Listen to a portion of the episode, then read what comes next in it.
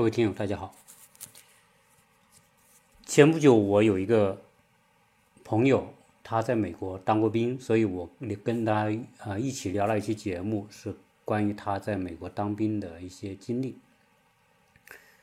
因为啊，美国当兵呢，啊，整个过程哈，他给大家做了一个描述。所以我昨天呢又看了一部电影，这部电影呢就跟美国军人在海外执行任务。啊的一个一个故事，这个故事呢是一个真实的故事，所以今天呢想跟大家聊聊这个美国部队啊，美国军人在海外的那种危险到底有多大？所以我们那个朋友讲，在美国当兵还是有很好的待遇啊，不管是他签合同入伍的工资待遇以及呃。未来上战场可能面临的危险，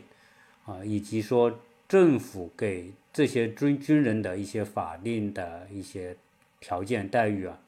啊，大家都觉得还是不错的。但是看完那个电影之后，我就觉得啊，这一切东西都和战场上的危险和残酷来比，那些都无足轻重啊。人的生命真的是啊，还是。最重要、最宝贵的。要说到这个电影呢，啊，我想跟大家把这个电影的前后背景说一说。这部电影，我本来平时特别少看电影，但是我一不经意当中调到这一部电影的时候呢，就吸引了我。后来我就把这个电影看完了。看完之后，我又把整个电影的背景看了。原来这是一个真实的故事。啊，基本上这个电影是要还原这个这一个经呃真实的历史事件。要说这个历史事件呢，跟大家说一说啊，这个事件发生的地点。这个地点发生在哪里呢？在非洲。大家知道，如果对对地理感兴趣或者对政治感兴趣的人，都会知道非洲有一个非常动乱的地方，叫非洲之角——索马里。如果说到索马里，大家一定会知道一个概念，叫索马里海盗，啊，曾经在亚丁湾，在整个中东吧，在福尔穆斯海峡以及在整个的印度洋，啊，索马里海盗都是臭名昭著，经常啊会看到这些海盗劫持这些货船，然后索取高额的这个这个。那个金额啊，来作为我们说作为释放的条件啊，所以索马里海盗就出自索马里这个地方，而索马里这个地方呢，一直以来都是一个非常动荡的地方啊。还有一个地方呢，叫这个具体发生的地点呢，就在这个索马里的首都啊摩加迪沙啊，这个摩加迪沙可能很少人知道哈。因为啊，它毕竟索马里是非洲最穷、最落后的一个国家，它的首都自然也就不太引人注目啊。那这个摩加迪沙是什么个情况呢？啊，就讲这个事情的大概的背景。这个区域呢，基本上是属于穆斯林啊，当然黑人区吧，穆斯林啊占统治的地位，而且呢，这个政变经常发生各种政变。非常不稳定，呃，然后军阀很多，那么这个地方呢，基本上就是无政府状态，也没政府没有办法啊，因为军阀掌握各种武装之后呢，呃，你你合法的政府没有办法存在，所以呢，基本上就是谁要上台都不可能被这些军阀所接受，所以基本上就属于军阀割据的状态，然后经常。打来打去，而这个地方穷得一塌糊涂，啊，这个电影基本上可以看得到，就算它那个首都，所有的建筑在当时基本上就是有点像我们国内大城市的城中村吧那种啊，房子密密麻麻的一排一排，然后这些人也很穷，街上到处是卖枪的人们，人们啊，基本上就是那些军阀武装，就是身上背着各种枪，然后那种一排一排的子弹背在身上。啊，所以这种地方呢极其极其动荡，啊，而且非常危险，基本上没有人，外面人基本上不敢去，就这么一个地方。那这个为什么会发生这个电影说的这个事情啊？先说说这个事件，叫摩沙摩摩加迪沙之战啊。这个电影后来有一个记者啊，看到相关的报道之后呢，啊，就把所有报道收集起来，同时他又到了这个摩加迪沙这个发生这个事件的地点实地考察。后来他写了一本书，叫《黑鹰坠落》。这个英文叫 Black Hawk Down，Black Hawk 就是黑鹰，Down 就是坠落，啊，讲的就是啊这么一个事情，啊，大概的起因就是摩加迪沙处于军阀割据当中，人们很穷，很动荡啊，很多人饿死。联合国呢，为了解决这个地方的难民问题，因为很多难民，很多人挨饿，所以联合国呢就组织各种。物资、粮食来进行人道援助，但是呢，由于这些人道援助拿到这里来呢，基本上就会被这些军阀抢光啊，所以老百姓得不到啊，到处是饿死人的这种情况，所以联合国就决定介入，派军队，派联合国军，当然是以美国为首的联合国军，有有土耳其的，有马来西亚的，有有啊巴基斯坦的等等啊，包括美军一起就组建了一个基地。作为驻联合国驻摩加迪沙的这个呃维和部队，它主要是来维持这些人道援助到的时候能够发到这些饥民的手中，大概是这么一个事情。但是呢，在摩加迪沙有一个武装头子，我们说军阀头子啊，这个军阀头叫艾蒂德。这个艾蒂德呢，他武装是当地最强大的一个军阀武装。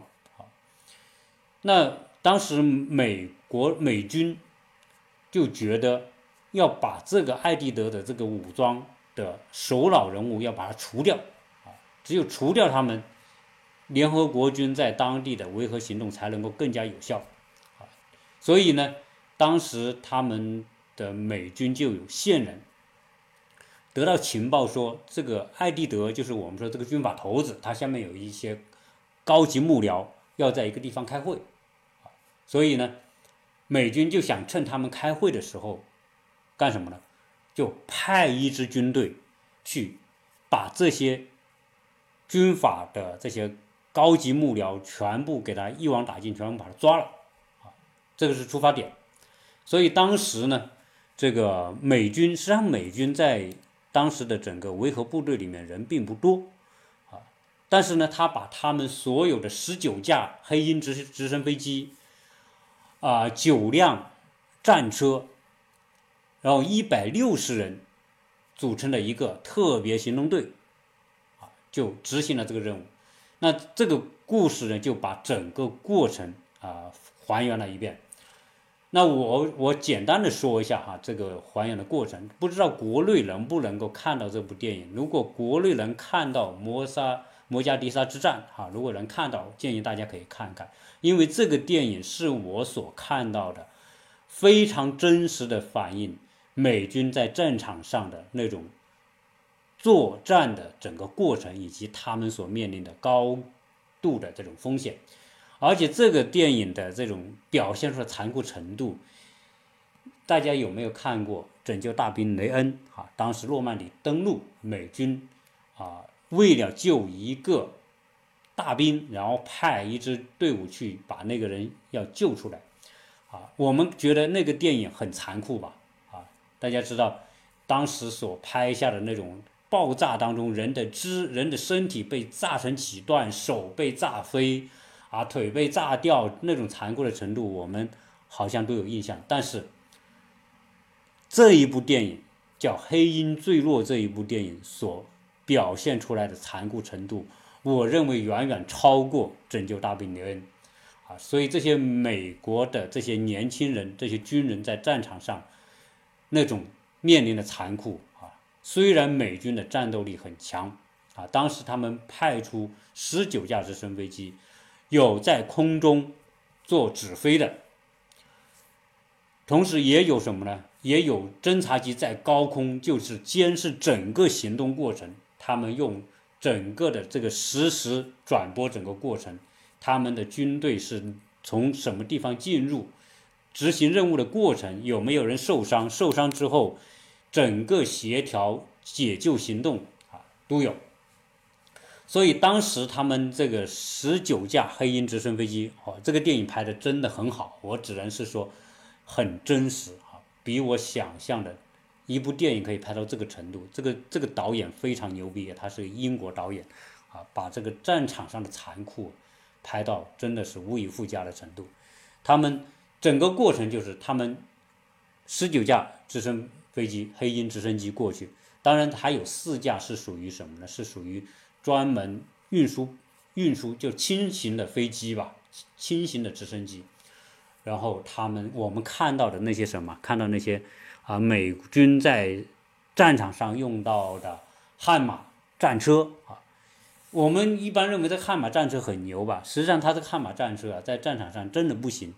因为他们不知道他们去到的那个地方有这个军阀有多少武装。所以他们这个突击行动虽然抓了那些我们说的这个军阀的高级幕僚，虽然给抓了，他们要把这些人押上这个战车，但是他们刚刚押上战车的时候，结果什么呢？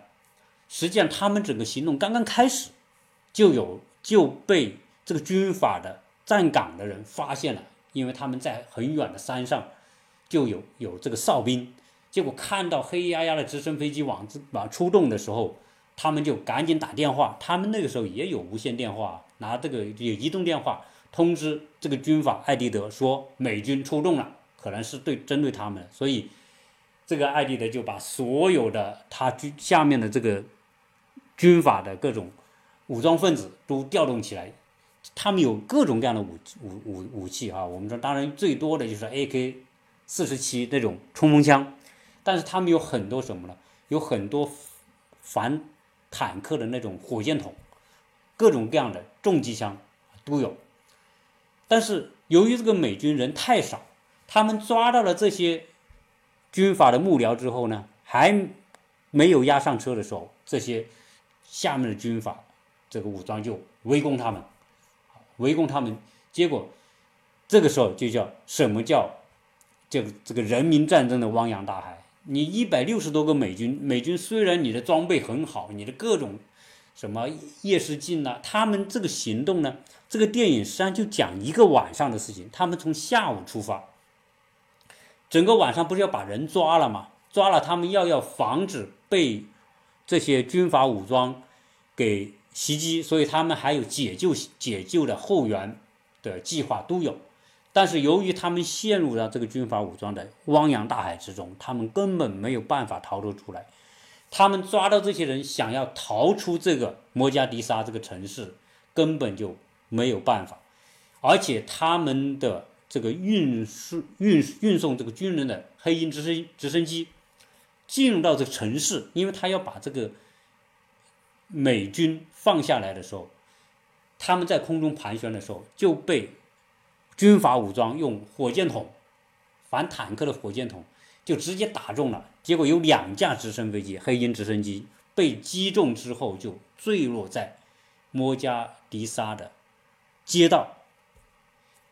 而且这个飞机上还有很多的美军，美国的这个士兵在里面，有的就死了，有的还没有死，所以他们看到这个这个指挥部，这个指挥部。打仗啊，就看到这个过程，就是就像我们说看玩玩现在这个电子游戏一样，这个枪战电子游戏一样。他们在指挥部的人，由于他不有有侦察机在高空实时拍拍摄整个视频过程，所以他们这个指挥部的人就在这个屏幕上可以看到整个细节过程。当看到有两架直升飞机被击落之后，他们就决定再派人要把那两架直升飞机里面的。军人，不管是死的活的，都要把他救出来啊！美军在这一点上来说，他们是不愿意自己的军人在战场上被对方给俘虏啊！不管是死的活的，所以这个体现说美国美国人在战场上死人是一件很大的事情，所以我在我那个朋友在聊这个过程当中，当然非常庆幸他是没有上这样的战场。由于这个摩加迪沙这个之战所说的事情，他们派出的是什么呢？很多都是属于我们说的这个三 D 师的这种啊特种兵，当然还有什么？我们说他们这个历史上叫骑兵部队吧，啊，这个实际上他们都是由特种兵构成的，都是属于经历过很好训练的。啊，我他这个训练过程就跟。啊，我们那个朋友讲的一样啊，基本上来说，啊，就是非常残酷的训练，而且你要成为这种特种兵的话，这个残酷的程度更加的，呃，更加的严格啊。所以，当他们陷入这个军阀的包围之中的时候，他们很多人就在这个过程当中战死。但问题是什么呢？问题他们是在一个城市里面。这种巷战当中，你的你一百多个人和相对于人家成千上万的人围攻你，你就是再厉害啊，你也没有办法。所以，这个电影表现过程当中，有很多人在想逃离城市，就是他们开着这个悍马战车啊，想逃离城市的时候，或者他们的直升飞机来解救人的时候，就被人家给击中啊。所以，整个过程当中，很多人就是。这个战车开着开着走，他们战车上面有人站在车顶上，然后用重机枪来来扫射的都没有用，因为这些人都被人家楼顶上的躲在各个角落里的这种我们说的军阀武装给给打伤很多，所以而且他们派出的曾经派出的一一个小分队，他们有三个人去救那架。黑鹰直升机落进是坠毁的那个地点，然后它这里面呢有一个驾驶员，这个直升机的驾驶员还没有死，他们用切割机把这个门切开，把那个人救出来。他这不不就有，还其中有一个人都给打死了。那么他救出这个人呢，这个人已经受伤了，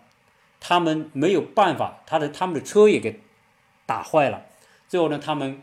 这个受伤的这个直升机驾驶员呢，就藏在一个屋子里。他们另外两个士兵呢，就在外面跟汹涌而来的这个叛军作战。最后的结果，那两个来解救这个飞行员的这个那两个士兵也被打死了。最后，这个飞行员被军法部队给抓了，抓住了。这是整个过程当中被抓住的唯一的一个活人。这个人最后被关了十几天。当然，这个军阀本来想拿他来去做交换，当然最后还是被解救出来了啊。当然，整个过程当中死了，据说死了十九个人，就是美军死了十九个人。这个这个电影呢，我看了一个下午。我基本上就是处于一种高度紧张的状态，因为这个电影拍的太真实了。这些细节里面，就是军人在这种围攻当中，虽然他们真的是久经沙场，可能哈，但是真的敌不住人民战争的汪洋大海。这些人在这种环境当中，其中有一个有一个小分队吧，大概有二三十个人，被围困在一个一个建筑里面。外面的炮弹不停的向这个房子进攻，所以在那种实际上，这些人他们的状态是什么呢？不知道下一秒钟死的就是自己，所以这些人在这种战场当当中都会陷入一种非常高度的恐惧当中。所以美军如果当兵，一旦上了战场，很多人都会得这样一种病。这种病就是我们说的一种战争恐惧症吧，这种非常严重的这个后遗症。由于他们看到他们的这个兄弟被枪打死，或者被这种火箭筒击中啊，这个电影里面讲一个一个军官被火箭筒击中他的战车，这个人被截成两段。这个两段呢，就看着肠子啊、肚子里的东西，就是上半身躺在那里，啊，这个人还没有死。然后两个两个大兵去救他们，救救这个人，他还没有死，还能说话，但是身子就变成两截。还有一个士兵呢，他去解救解救的过程当中，在跟军阀的武装对射的过程当中，他捡这个一个死掉士兵的一个一个手，因为那只手炸断了，手上还戴着手表。他看到是自己自己这个部队的战士的手被炸在那里，他就把那个手捡起来兜到包里。所以这些细节，这个电影真的拍的太让人紧张啊！所以这个电影反映个什么呢？就是说，一旦上战场，人嗯，你你你的命就不是自己的了。但是就说人会进入一种什么呢？根本不知道什么叫害怕的状态，在当时那种情况之下。但是也可能就是下一秒钟死的就是自己。由于这个躲在屋顶的巷子里的到处都是这些叛军的武装，啊，所以这些人一个晚上，他们下午去执行任务，晚上被围困在城市里面，一直打到第二天的早上凌晨，最后维和部队派了更多的联合国军去解救这些。这些被围困的军人，最后他们才逃出了被整个军阀武装围困的过程。啊，当然，整个这个电影里面讲到哈，他有背景介绍，当这个叛军武装被打死了很多，不计其数啊，据说是几千人，啊，美军死了十九个人，被击落两架飞机，然后很多的悍马战车也被。这些悍马战车真不像我们想象的那么厉害，为什么呢？因为这些战车它不是真正的装甲车，一般的子弹就能击中、击穿这个悍马车的这个这个车身，啊，更何况被这个火箭筒击中之后，这个车立刻就报废。所以在这种巷战当中，这里面我们就可以看到，美国人打仗哈，轻易是不派地面部队的啊。因为你在像非洲这样的地方，那些人真的就是叛军的这些武装啊，有的可能就是被逼上拿武器去去上战场的，他们就是真的就是穷的到就剩下一条命啊，所以死多少人，他们好像看电影那那些人真的就死多少人都是都是都是他们都不害怕的那种那种状态，但是这个美军呢，一旦陷入这种巷战当中。你再牛逼也没有用！所以美国人在打仗的时候，我们可以看到，现代战争，你说现代战争里面，美国人就是用这种局部战争来摸索他们新的这个战战略战术。他们一般情况下不派这种像这种，在像这种啊摩萨迪加之战这种派一小股特种兵去抓这个叛军头领的这种行为。是当时这个部队的指挥官自作主张做了这么一个事情。实际上，美军的在美国本土的最高机构是不会允许这种行行为的。所以，当时下令执行这个任务的这个基地的这个美美军的将军，因为这个事情被解职退休。啊，美国美军包括当时。啊，刚刚上任的是克林顿，担任美国总统，就下令再也不许进行这种冒险行为。因为我们看美军打仗啊，就像当初德国希特勒啊在战场上打仗一样，他们怎么打？德国之所以能够在二战初期能够取得横扫盟军的这样一种所向无敌的这种战绩。因为他用的是新的战术，他用的是闪电战，他用的是机械化部队快速的闪击，他用的是飞机的大规模的空袭轰炸，把对方的飞机阵地炸的失灵之后，他们才坦克部队开进，然后再是属于机械化的这个步兵跟进。呃，德国通过这种战术，那英国、法国和俄罗斯用的是一战时候的战术观念，基本上就敌根本没有办法跟德军的这种新的战争这个策略啊相对抗，所以在二战初期。这个盟军被打得丢盔卸甲，就是因为你旧的战术观念和新的这个新的技术条件之下的战术观念完全不在一个层面上的这种战争啊，所以这个德军有巨大的优势。而今天美军在中东打了好几场仗，中东打了两两次。就针对伊拉克就打了两次战争，包括现在对叙利亚，大家可以看到，前期打仗都很顺利。怎么顺利呢？就是大规模的导弹轰击，把对方的这个要害部门，什么这个指挥部啊，然后雷达啦，然后电力系统啊，防御系统啊，指挥中心全部炸的七零八落啊，立刻让它失灵。当时。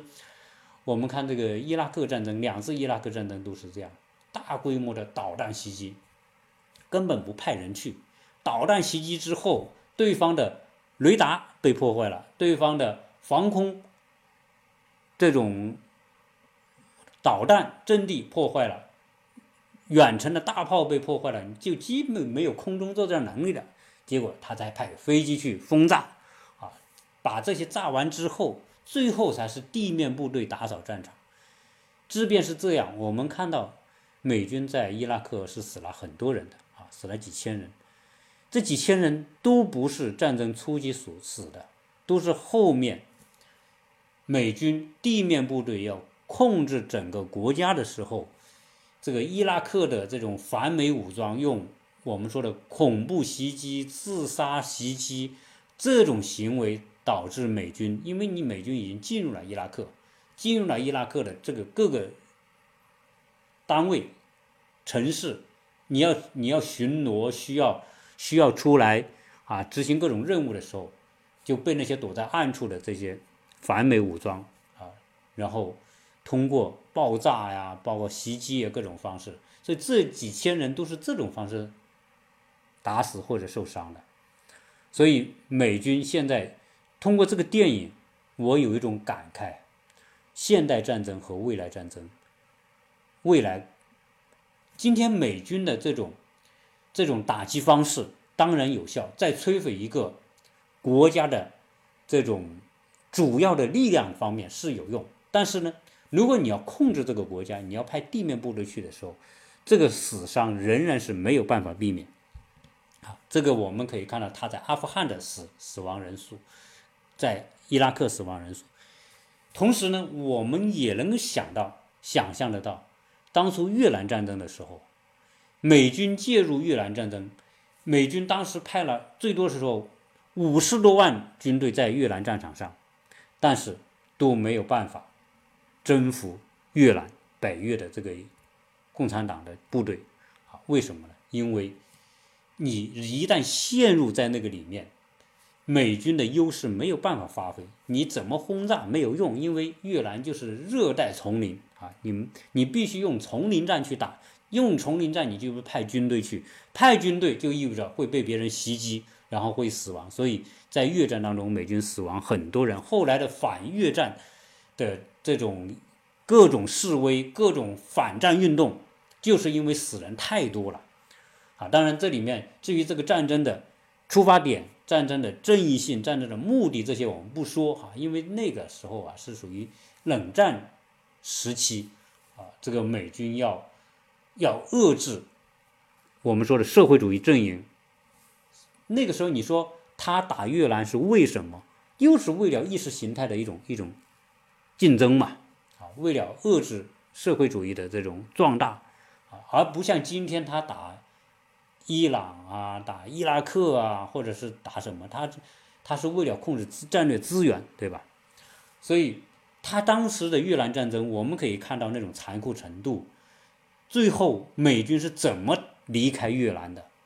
那个离开越南真的就叫丢盔卸甲。最后美军想撤，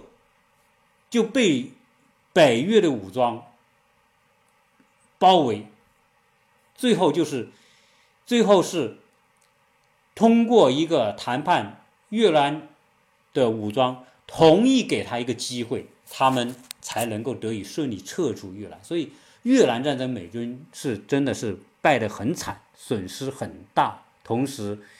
战争消耗。五千多亿美元，在七十年代，五千多亿美元是是相对于现在的几万亿美元了啊，所以，所以美军在我们通过这个电影可以看到，一旦美军陷入到别的国家去，他根本没有办法防止这种伤亡。所以今天说，你说哪一个中东的国家啊，不管是伊朗还是什么的，美国不敢轻易的出动地面部队。啊他最多就是用导弹袭击你一下，啊，像在伊拉克这样都都是陷入泥潭，对吧？这个十几年下来，啊，这个损兵折将，不说吧，啊，真正得到多少好处，啊，也没法说。他投入的这种战争的这种投入和他得到的利益之间，啊，到底有多少好处，这个也是不好说的。所以最近，啊，卡特就说嘛，这个美国在。在国际上，在国际冲突上，在在我们说的这个对外战争上耗费的这种财力太大，对美国是一个非常非常啊影响美国发展的事情啊。那这个电影，你从这个电影，我可以去，我们可以去设想，美军的现在第一不敢轻易的去对一个国家开战，即便决定对一个国家开战。也只是空中打击为主，导弹，哈，这个轰炸机啊，这种为主，不敢轻易派地面部队。好，要说到这里，那我们讲了，现在是一个什么时代？是一个人工智能的时代。美军如果是死一个人，美军派人上战场，这个成本消耗太大，啊，这个一个美军的装备值多少钱？对吧？实际上这些，所以美军的装备当然在全世界应该都是属于最好的了。不管它的这个这个我们的战略轰炸，还是它的我们说的这个机动部队啊等等，都是全世界最牛逼的啊。它可以在全球任何地方把这个航空母舰的战斗群开过去，就足以威慑一个国家啊。这是它是没有办法，它很强，但是。真的要说到作战，未来美国我相信他会很快的推出人工智能的战争手段，因为看到这个电影的残酷啊，这个这个战场的残酷，美军肯定是不愿意派人上战场的，而派战派人上战场可以通过无人飞机，可以通过我们说的啊人工智能的机器人，我相信。各个国家现在一定都在以最快的速度去装备人工智能机器人的部队，啊，这种部队随着人工智能越来越接近人的这种能力，最少现在是可以通过什么呢？通过这种卫星的远程操控，啊，所以现在人们讲现在的这个作战，无人飞机，啊，这个无人飞机大可以做到很大。啊，像这个美军的那种大的无人飞机，啊，将近两亿美元一架的那种大的无人侦察机，小的可以小的像一只蜜蜂这么小的，一只鸟这么小的，成群成群的这种无人机，或者是人工智能操纵的这种机械来上战场，啊，这这一天一定会到来，而且用不着很久，因为。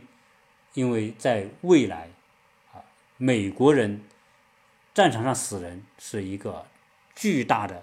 啊，任何一个决策者都不敢轻易发动一场战争的一个根本的原因所在，啊，所以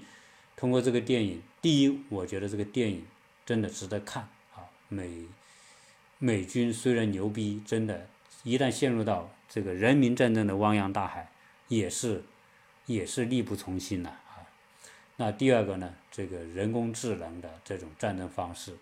一定会很快的在这些先进的国家推出来，啊，人上战场，未来就变成什么呢？人们所有的军人都是躲在指挥部里面的那种战争游戏的操纵者和玩家，啊，基本上他们只要操控着那些无人飞机，操控着那些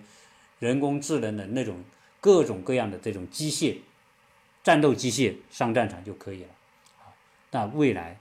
战争又会进入了一个更加悬殊的这样一种。条件之下，啊，所以这个是我们可以看得到的一种啊将要发生的一种啊新的战争的手段和方式，啊，这种战争手段和方式，从远程的空中打击到最后打扫战场，派进这个